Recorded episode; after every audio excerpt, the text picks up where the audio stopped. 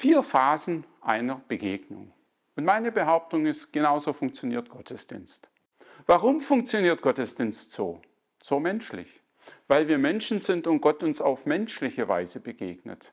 Deshalb ist ein Gottesdienst von seiner Struktur, von seinem Ablauf her wie so eine Begegnung zwischen zwei Menschen.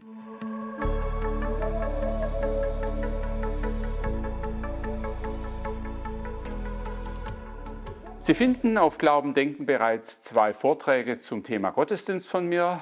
Einen grundlegenden, was macht den Gottesdienst zum Gottesdienst und einen zum Kirchenjahr. Dieser Vortrag ergänzt die Serie über den Weg des evangelischen Gottesdienstes. Worum geht es? Wenn ich das Thema mit Konformanten, mit Studierenden behandle, mache ich am Anfang ein kleines Spiel. Ich bitte zwei davon, eine Begegnung, einen Besuch zu spielen. Ganz normal, am besten als Pantomime. Wenn Sie das als Gruppe jetzt ansehen oder anhören, dann machen Sie eine Pause und spielen das selber. Sie werden hinterher etwas Überraschendes entdecken. Wie geht dann so ein Besuch vor sich? Sie kennen das alle. Da kommt einer, klingelt beim anderen, es wird aufgemacht, man begrüßt sich sehr herzlich, das geht jetzt nach Corona-Zeiten wieder, hängt den Mantel an die Tür und geht hinein in die Wohnung. Erster Teil. Der zweite Teil ist dann, man sitzt zusammen und unterhält sich. Und das geht jetzt lang und immer länger und irgendwann bekommen die beiden Hunger. Was ist angesagt? Eine gemeinsame Mahlzeit. Und irgendwann ist gut, ist genug mit dem Gespräch und dem Essen, man verabschiedet sich wieder. Zieht den Mantel wieder an und geht nach Hause. Vier Phasen einer Begegnung. Und meine Behauptung ist, genauso funktioniert Gottesdienst. Warum funktioniert Gottesdienst so? So menschlich. Weil wir Menschen sind und Gott uns auf menschliche Weise begegnet. Deshalb ist ein Gottesdienst von seiner Struktur, von seinem Ablauf her wie so eine Begegnung zwischen zwei Menschen. Im Gottesdienst unterscheiden wir vier Phasen. Der Begrüßung entspricht die Phase Eröffnung und Anrufung. Dem Gespräch entspricht die Phase Verkündigung und Bekenntnis, Wortwechsel, Dialog zwei sind im Gespräch miteinander. Das Essen, Sie werden sich denken können, ist das Abendmahl. Und das vierte, die Verabschiedung, Sendung und Segen. Ich möchte mit Ihnen die einzelnen Phasen näher anschauen. Dabei möchte ich dem evangelischen Gottesdienst, dem klassischen, traditionellen evangelischen Gottesdienst entlang gehen. Warum ich das mache, begründe ich mit einigen Sätzen von Klaus Douglas. Er schreibt, egal ob Sie Landes- oder Freikirchler sind, ob sie ihre Gottesdienste in einer liturgisch gebundenen oder freierer Form feiern sollten, eine Beschäftigung mit den Grundelementen des traditionellen evangelischen Gottesdienstes kann für jeden lohnend sein. Auch und gerade für Gemeinden, die ihre Gottesdienste auf sehr untraditionelle Weise feiern. Soweit Klaus Douglas. Ich ergänze, es ist wie im Sport und in der Musik ein überzeugender Freistil, setzt voraus, dass ich die Kenntnis, die Grundformen kenne und beherrsche. So ist es beim Gottesdienst auch. Es geht um die Grundformen, sie zu kennen und zu beherrschen, und dann können sie nach Herzenslust improvisieren. Ich ergänze von Klaus Douglas, er schreibt 1999, ich bin fest davon überzeugt, dass auch die Gottesdienste des nächsten Jahrtausends keine völlig neuen Elemente mit sich bringen, sondern im Wesentlichen die alten, seit biblischen Zeiten bewährten Bestandteile aufweisen werden. Freilich müssen sie durch zeitgemäße Modifikationen, Akzentsetzungen und Änderungen erfahrbar gemacht werden. Soweit Klaus Douglas und ich möchte mit Ihnen jetzt auf Entdeckungsreise gehen. Eine erste Frage, bevor wir ins Detail gehen, ist die Frage, ja, ist das denn überhaupt erkennbar? Vielleicht haben Sie noch nie einen Gottesdienst in dieser Perspektive gesehen? Meine Antwort ist, es muss gar nicht erkennbar sein. Es muss nachvollziehbar sein. Ein Gottesdienst muss so gestaltet gefeiert werden, dass diejenigen, die mitfeiern, diese Struktur nachvollziehen, selbst wenn sie die Details nicht kennen. Aber für diejenigen, die Verantwortung für Gottesdienste tragen und sie gestalten, die sollten das schon kennen und sich daran orientieren. Vielleicht ist es auch gar nicht schlecht, in einem Gemeindeseminar das Ganze einmal der Reihe nach zu besprechen und anzusehen. Das kann für beide Seiten hilfreich sein, für die, die Gottesdienste gestalten und für die, die feiern. Jetzt aber zu den vier Phasen. Die erste Phase, Eröffnung und Anrufung. Ich möchte es jeweils so machen, dass ich am Anfang frage, wozu diese Phase dient dann in einem zweiten Schritt auf die Elemente im traditionellen Gottesdienst schaue, die klassischerweise verwendet werden. Und für Sie bleibt dann die Aufgabe zu überlegen, wie Sie das gestalten können. Das muss nicht so traditionell sein, das kann auch anders sein. Eröffnung und Anrufung, worum geht es dabei? Grundsätzlich geht es darum, über die Schwelle zu gehen. Über die Schwelle heraus aus dem Alltag hinein in eine andere Wirklichkeit. Jetzt geht es darum, Gott zu begegnen. Ich lasse deshalb alles das hinter mir, was mich bewegt und beschäftigt. Ich lade das ab, was mich belastet.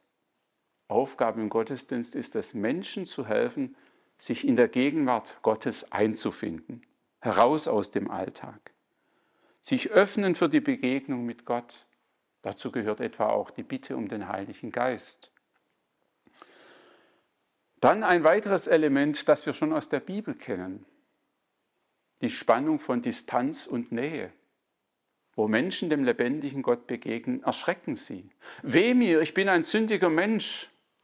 Jesaja erschreckt, als er Gott begegnet. Und er macht die beglückende Erfahrung, dass der heilige Gott ihm seine Gegenwart schenkt.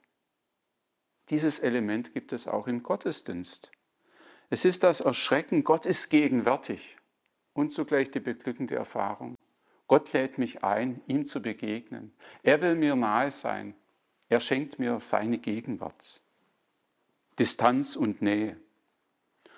Und schließlich geht es in dieser Phase darum, gemeinsam vor Gott zu stehen, mit ihm zu reden, das vor ihn zu bringen, was uns bewegt.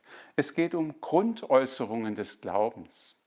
Da ist zurzeit in vielen Gemeinden eine Grundäußerung, die ganz im Vordergrund steht, der Lobpreis. Aber Grundäußerungen des Glaubens sind weit vielfältiger.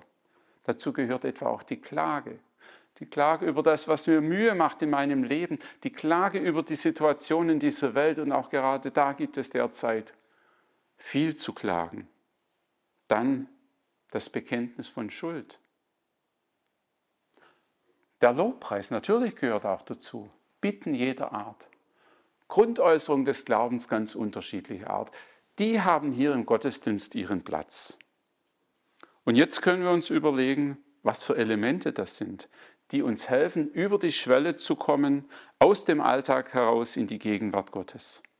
Im klassischen Gottesdienst sind das Elemente wie das Sündenbekenntnis, das Kyrie eleison, das Gloria, der Lobpreis, die Psalmen, ein Gebet.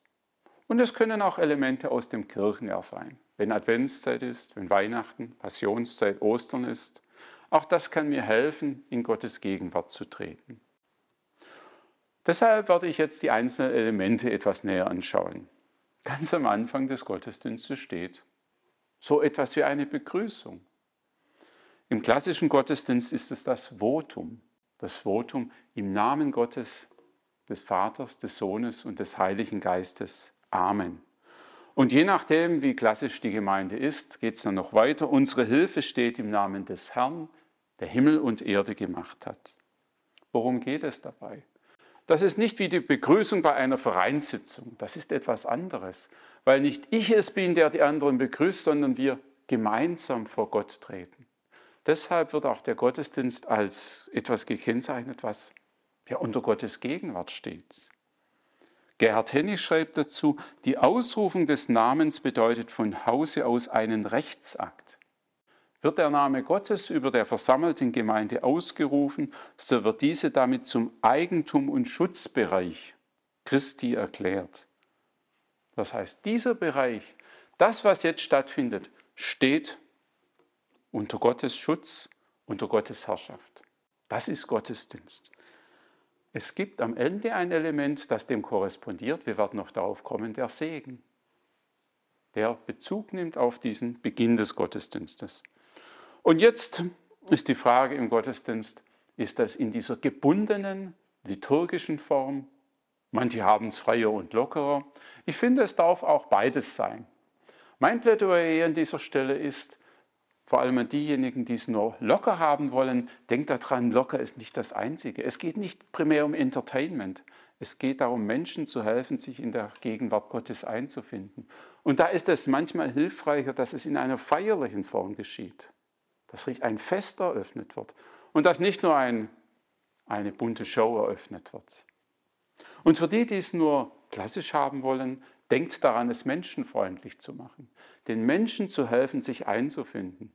Die Menschenfreundlichkeit Gottes soll auch in der Begrüßung erfahrbar, spürbar sein. Als nächstes könnte ein Psalmgebet kommen. Warum? Die Psalmen sind das Gebetbuch der Bibel. Die Psalmen sind seit Urzeiten das Buch, das die Christenheit vorher schon das jüdische Volk und auch bis heute beide, beiden Sprache gibt. Sprache gibt, eigene Anliegen vor Gott zu bringen. Deshalb haben sie auch im Gottesdienst ihren Platz. Und die Psalmen gehen oft schon einen Weg aus der Klage, aus dem Elend heraus hinein ins Vertrauen zu Gott. Einen Weg, der am Ende mit dem Lobpreis endet.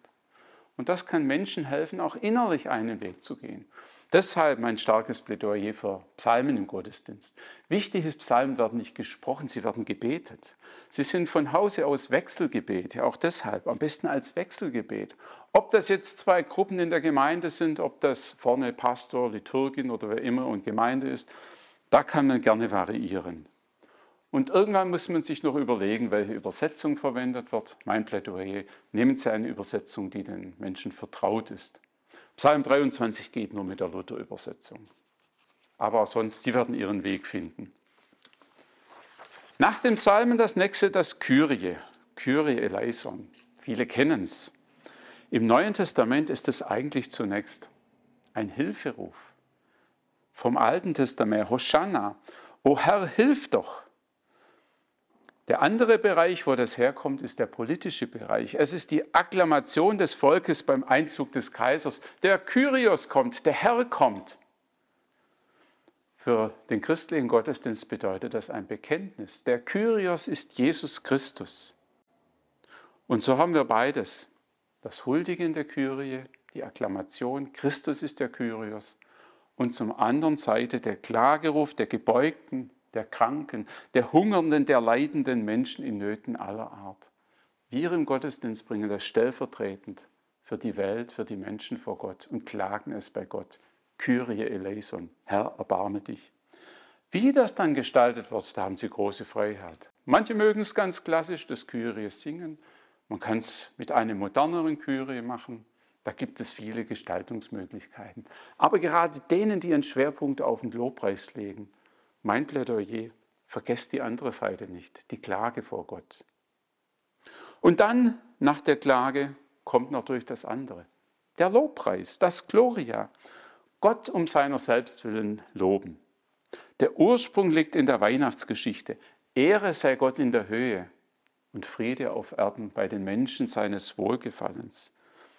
Die Verbindung des Lobs der irdischen Gemeinde mit dem Lob der himmlischen Gemeinde. Ja, im Lobpreis wird etwas vorweggenommen. Das, was am Ende der Zeiten sein wird. Alle loben Gott, alle preisen Gott. Was heute schon im Himmel geschieht, die große himmlische Gemeinde lobt Gott. Daran können wir im Lobpreis auf der Erde teilhaben. Auch das kann ganz unterschiedlich sein. Klassisch ist das Lied Allein Gott in der Höhe sei er, das in manchen Zeiten weggelassen wird, etwa in der Passionszeit, in der Karwoche. Aber es gibt jede Menge Lobpreis und vor allem diejenigen, die es in ihren Gottesdiensten fest drin haben, den Lobpreis, die können sich an dieser Stelle wunderbar entfalten. Eine spannende Frage ist, wie man beides verbinden kann, das Kyrie und das Gloria. Im klassischen Gottesdienst ist das manchmal fast zu schnell, fast zu unvermittelt nebeneinander. Vom, von Kyrie direkt ins Gloria über kann ich innerlich einen solchen Umschwung nachvollziehen da ist es manchmal hilfreich, ein Bindeglied drin zu haben. Ich habe Ihnen das als ein Beispiel. Ein Vorspruch zum Kyrie. Gott loben, wir möchten es, aber es fällt uns nicht leicht. Zu vieles belastet uns, macht uns das Herz schwer. Wir bitten Gott um sein Erbarmen. Und dann kommt das Kyrie eleison. Dann geht es weiter. Kommt her zu mir alle, die ihr mühselig und beladen seid. Ich will euch erquicken, sagt Jesus. Er schafft uns Erleichterung, schenkt uns Zeit. Mit allen, die an ihn glauben, Lob singen wir. Und dann kann es mit dem Lobpreis losgehen. Es gibt dann noch eine weitere Möglichkeit, beides zu verbinden, nämlich mit einem Sündenbekenntnis. Ich nenne das die preußische Lösung, weil das am Anfang des 19. Jahrhunderts in Preußen vom König höchstpersönlich entwickelt wurde. Da beginnt es mit dem Sündenbekenntnis, das der Liturg, die Liturgin spricht. Die Gemeinde stimmt ein mit dem Kyrie eleison, ein Einstimmen in Sündenbekenntnis, daraufhin der Vergebungszuspruch des Liturgen und die Gemeinde lobt und dankt Gott für die Vergebung durch das Gloria. Vielleicht kennen das manche von Ihnen auch durch, in Ihren Gottesdiensten. Die preußische Lösung. Ja, und dann gibt es auch noch etwas, was in Gottesdiensten immer wieder am Anfang vorkommt, das Sündenbekenntnis. Da ist zunächst eine Frage, an welcher Stelle kommt das im Gottesdienst? Zunächst ein Plädoyer für das Sündenbekenntnis. Das wird in vielen neueren Formen weggelassen. Warum denn? Wenn Vergebung der Sünden etwas so Wichtiges und Zentrales ist, das sage ich vor allem freikirchlichen Geschwistern, für euch ist doch das etwas ganz Wichtiges, Zentrales. Warum kommt das denn nicht auch im Gottesdienst vor? Und wenn es im Gottesdienst vorkommt, dann gibt es unterschiedliche Möglichkeiten, die auch unterschiedliche Akzente setzen. Ich kann es ganz am Anfang des Gottesdienstes bringen. Dann bedeutet das, ich lade meine Lasten ab, um wenn ich vor Gott trete, frei von meiner Last zu sein, um Gott frei begegnen zu können. Ich kann es auch nach der Predigt zu bringen. Dann wird es dann wird's nach der Predigt, nach dem Zuspruch des Evangeliums, bekenne ich meine Sünden und erfahre Vergebung. Dann wird das Mittel- und Höhepunkt des ganzen Gottesdienstes. Jetzt merken Sie, da werden unterschiedliche Akzente. Wenn ich es in die Mitte setze, dann ist Evangelium Vergebung der Sünden. Dann steht das im Mittelpunkt des Gottesdienstes. Wenn ich es an den Anfang setze, dann trete ich vor Gott als einer, dem vergeben worden ist, empfange seine Weisung für mein Leben. Theologisch gesehen ist das letztere eher reformierte Kirche, das erste eher lutherische, aber ich halte das für zwei berechtigte Möglichkeiten, Gottesdienst zu akzentuieren, zu gestalten, einen Weg zu gestalten, mit den Menschen zu gehen. Und schließlich gibt es noch ein Gebet im ersten Teil des Gottesdienstes. Da gibt es unterschiedliche Formen. Entweder ein schlichtes Gebet zum Eingang. Es gibt auch eine feste und gebundene Form, das ist mehr in der Messform. Das ist sehr komprimierte Form mit einer Anrede, einer Prädikation, einer Eigenschaft Gottes und einer Bitte. Da wird in einen Satz hinein viel Wesentliches gepackt. Beim Eingangsgebet ist mir wichtig, dass es nicht schon alles vorwegnimmt. Das Fürbittengebet, wo die Nöte und Leiden der ganzen Welt vor Gott gebracht werden, das kommt auch noch. Das würde ich eher an den Ende, ans Ende des Gottesdienstes setzen. Dann geht der Blick wieder nach außen in die Welt. Jetzt am Anfang geht es auf den Gottesdienst zu. Deshalb die Bitte ist für die Gemeinde, die da ist, die Bitte um den Heiligen Geist, die Bitte um das rechte Hören. Ein stilles Gebet kann an dieser Stelle auch kommen, ist in Württemberg so üblich. Ein Gebet am Beginn des Gottesdienstes. Und damit haben wir auch schon den ersten, die erste Phase des Gottesdienstes, Eröffnung und Anrufung. Wir gehen weiter zur zweiten Phase, Verkündigung und Bekenntnis. Auch wieder zuerst die Frage, worum geht es dabei? Es geht dabei dass, darum, dass Gott redet und wir antworten. In dieser Reihenfolge. Gott redet, wir antworten. Eine dialogische Struktur. Und die Frage für die Gestaltung des Gottesdienstes ist, wie kann dieses Wechselspiel, Wort und Antwort, dieses dialogische Element in der Gestaltung des Gottesdienstes Ausdruck finden. Es werden auf der einen Seite Elemente der Verkündigung sein, die dem dienen, dass Gott redet, dass wir Gott hören. Auf der anderen Seite braucht es aber auch Elemente des Antwortens, des Bekennens wo wir als Gemeinde beteiligt sind. Und es macht Sinn, das eben nacheinander zu bringen, dialogisch aufeinander folgen zu lassen. Und das, was die Gemeinde übernimmt, die Antwort auch als Antwortmöglichkeit zu gestalten. Ich beginne beim ersten die Elemente der Verkündigung. Das ist zunächst die Schriftlesung. das Lesen der Heiligen Schrift. Auch das ist Anrede Gottes an uns. Und auf der anderen Seite natürlich die Predigt. Ich halte es nun wichtig, dass an dieser Stelle die Bibel, das biblische Wort auch explizit vorkommt. Das steht exemplarisch für die Biblizität des Gottesdienstes. Wenn wir den Anspruch haben, dass das, was wir im Gottesdienst tun, etwas mit der Bibel zu tun hat, aus der Bibel herauswächst, dann spricht meines Erachtens vieles dafür, das auch explizit zum Ausdruck zu bringen. Bis dahin, dass ein sichtbares Bibelbuch da liegt und ich nicht nur von einem Schmierzettel ablese. Das kann dem Ganzen helfen. Bitte nehmen Sie das nicht als feste Vorschriften, sondern als Anregungen, Dinge so zu gestalten, dass sie wahrnehmbar und nachvollziehbar sind. Auch die Bibel ist sehr vielfältig.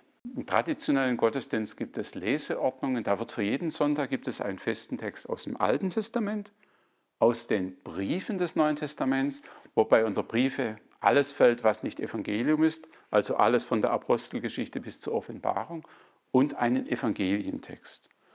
Auch da können Sie sich ja, von der Vielseitigkeit des biblischen Wortes Gebrauch machen.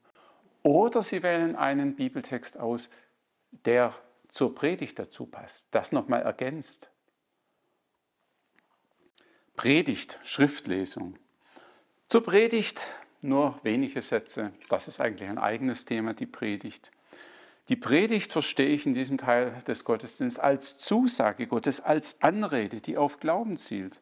Deshalb eine Predigt ist keine Informationsveranstaltung, kein Vortrag. Eine Predigt ist auch mehr als ein persönlicher Erfahrungsbericht. In der Predigt geht es darum, dass das Evangelium als Anrede deutlich wird, dass Menschen sich angesprochen wissen, deshalb ansprechend gestalten. Und die Predigt ist in diesem Fall in den Gottesdienst eingebettet. Sie steht nicht nur für sich, sie ist ein Teil des Gottesdienstes. Predigt und Schriftlesung, die stehen für das eine, für Gottes Zuspruch. Gott redet zu uns. Auf der anderen Seite steht die Antwort. Die Antwort der Gemeinde, die Antwort von uns Menschen.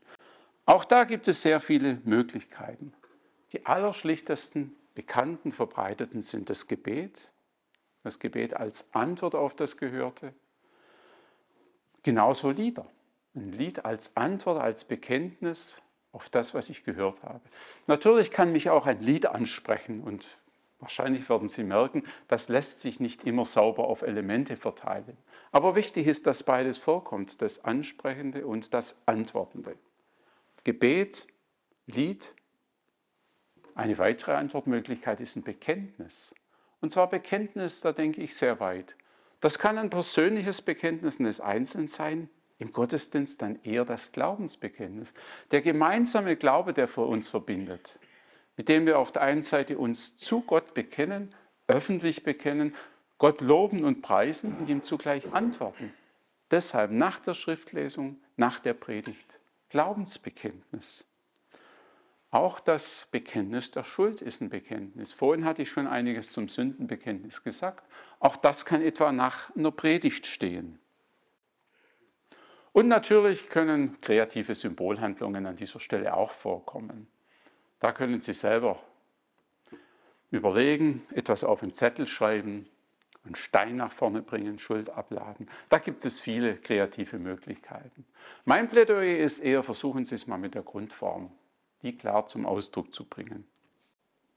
Verkündigung und Bekenntnis. Auch Stille kann an dieser Stelle vorkommen, um in der Stille das Gehörte weiter zu bedenken. Auch natürlich ein Vortrag eines Liedes oder etwas anderes. Wichtig ist nur diese Dialogform. Verkündigung und Bekenntnis, Wort und Antwort, Gottes Zuspruch und unsere Antwort. Das Abendmahl, auch das wäre eine eigene Vortragsreihe wert. An dieser Stelle nur, es ist ja dasselbe nochmals, aber anders. Der Zuspruch Gottes, der an mich ergeht im Bibelwort, in der Predigt, der ergeht im Abendmahl noch auf andere Weise, auf leiblich erfahrbare Weise. Es gibt etwas zu schmecken. Und vor allem im Abendmahl höre ich für dich gegeben. Da ist es ganz persönlich. Bei Predigt kann ich manchmal denken, das ist mehr für meine Nebenfrau oder meinen Hintermann, bin ich wirklich gemeint. Beim Abendmahl, Da kann ich nicht mehr ausweichen. Da bin ich gemeint. Der Zuspruch für mich ganz persönlich, der der Vergewisserung dient. Und die Erfahrung einer Gemeinschaft, der Gemeinschaft mit Christus im Mahl und der Gemeinschaft untereinander. Deshalb das Abendmahl, starke Erfahrbarkeit der Zusage Gottes. Mehr möchte ich an dieser Stelle gar nicht zum Abendmahl sagen, weil dann die ganzen praktischen Fragen kommen. Wie ist es mit Brot, mit Oblate? Wie ist es mit Einzelkirchen, mit Gemeinschaftskirchen nach Corona? Ab welchem Alter darf man? Die Fragen will ich jetzt nicht klären. Feiern Sie Abendmahl, feiern Sie so, wie es in Ihrer Gemeinde üblich ist und finden Sie eine gute Form, die Menschen hilft, an dieser Stelle des Wortes Zuspruchs neu zu hören, für sich persönlich zu hören. Jetzt haben wir schon drei Phasen. Verkündigung, nein, das erste war Öffnung und Anrufung, Verkündigung und Bekenntnis, das Abendmahl. Jetzt kommt noch die vierte Phase, Sendung und Segen. Die korrespondiert mit der ersten. Denken Sie an das kleine Spiel, Begrüßung, Verabschiedung. Das sind zwei Elemente, die zueinander gehören. So ist die Eröffnung das Hineinfinden in Gottesdienst, das Übertreten der Schwelle hin zu Gott, hinein in seine Gegenwart. Sendung und Segen, jetzt geht es wieder hinaus in die Welt, die Schwelle in den Alltag der Welt hinein. Das Erste, was dazu gehört, sind die Fürbitten. Die Fürbitten sollen den Blick ausweiten.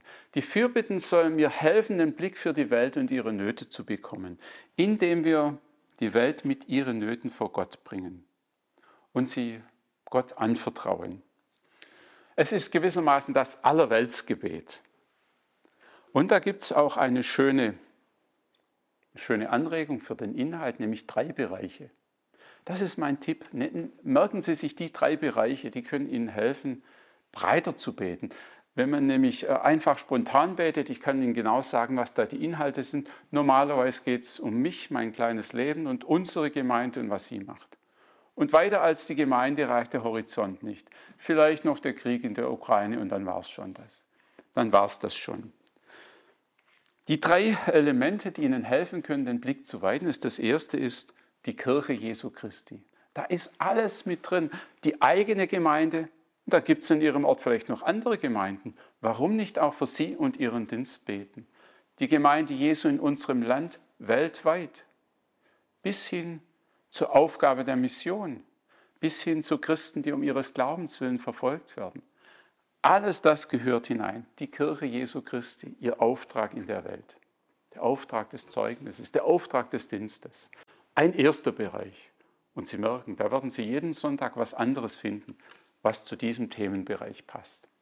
Der zweite Themenbereich, die Welt und alle, die Verantwortung tragen. Das ist nicht nur die Bitte und pass auf, dass die Politiker keinen Blödsinn machen. Das ist viel weiter gedacht. Alle, die Verantwortung tragen.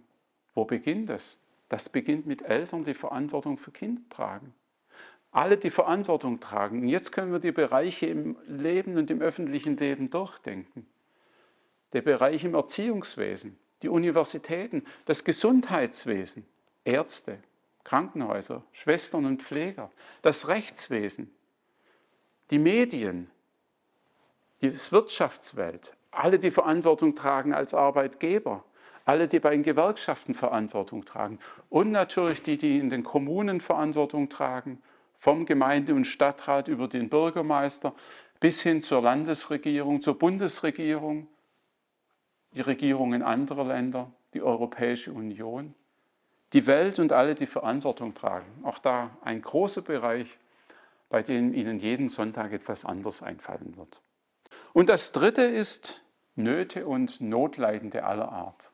Auch das ist mehr als nur die hungernden Kinder in Afrika. Nöte und Notleidende, auch das gibt es bei uns im Land. Menschen, die einsam sind, die verzweifelt sind, die unter Arbeitslosigkeit leiden, Menschen, die krank sind, Menschen, die keinen Sinn mehr in ihrem Leben sehen, Menschen, bei denen Beziehungen zerbrochen sind, die darunter leiden. Auch da wird ihnen immer was Neues einfallen. Und wenn sie dann das weiterdenken, Menschen, die Gewalt und Leid erfahren, die Hunger erfahren, Menschen, die unter Krieg und Vertreibung leiden, die auf der Flucht sind. Drei Felder, die, beide sehr, die alle drei sehr weit sind die Kirche Jesu Christi und ihr Zeugnisauftrag, das erste, die Welt und alle, die Verantwortung tragen, das zweite und Nöte und Notleidende aller Art. Mein Tipp ist, versuchen Sie da jeden Sonntag was Neues zu bringen. Und zwar von der Predigt her, von der Predigt und Ihrem Text zu überlegen, was fällt mir dazu in den einzelnen Bereichen ein. Und wenn man sich das Fürbittengebet aufteilt und mehrere sich beteiligen, dann kann man sich gut absprechen, indem man sagt, mach du den ersten Bereich mit der Kirche, mache ich den zweiten und du den dritten.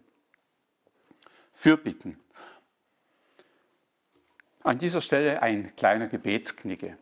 Fünf Hinweise, Vorschläge zum Beten.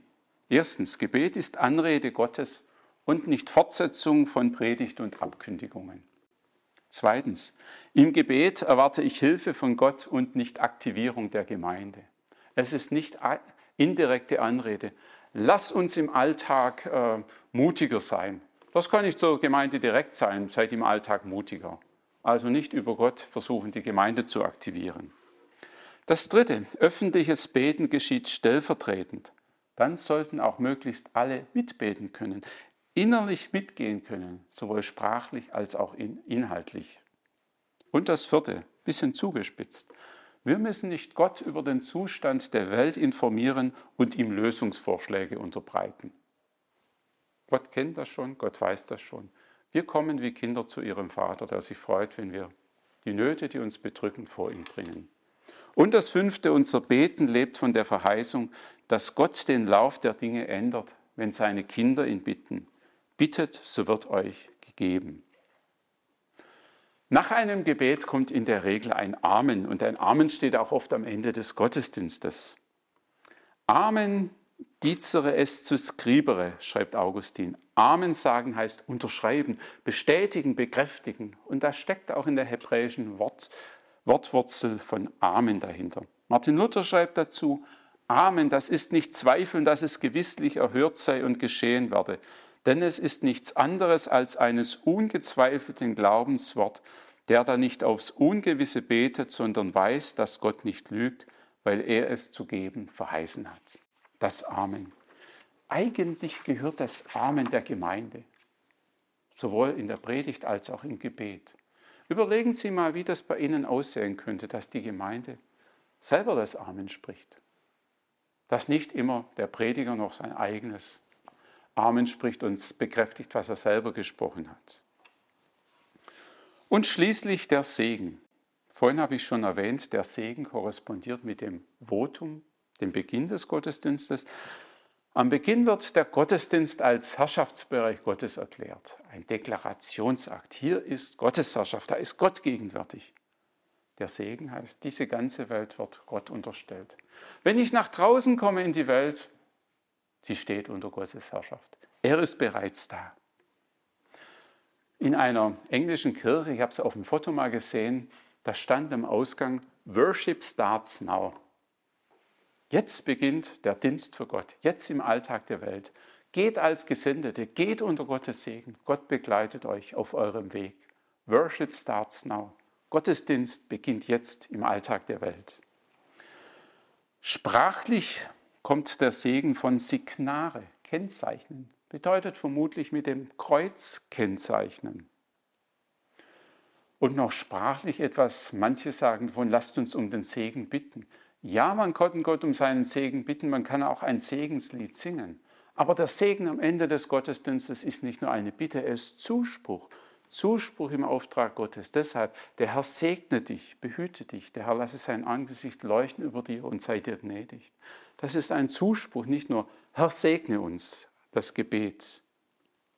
Und dann können Sie sich überlegen, ob Sie den aaronitischen, den priesterlichen Segen aus dem vierten Buch Mose nehmen oder einen schönen irischen Segen bringen.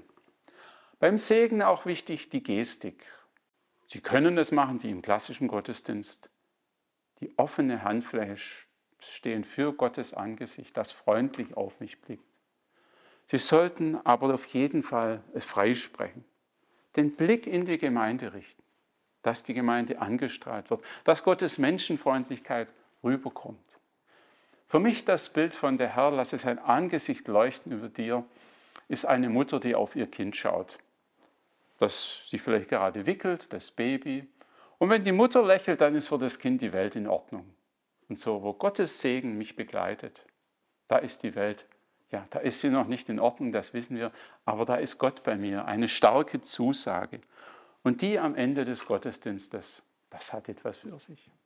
In diesem Sinne wünsche ich Ihnen viel Freude beim Feiern und Gestalten von Gottesdiensten. Ich hoffe, Sie konnten etwas mitnehmen. Wie gesagt, ich empfehle Ihnen meine beiden anderen Vorträge ein.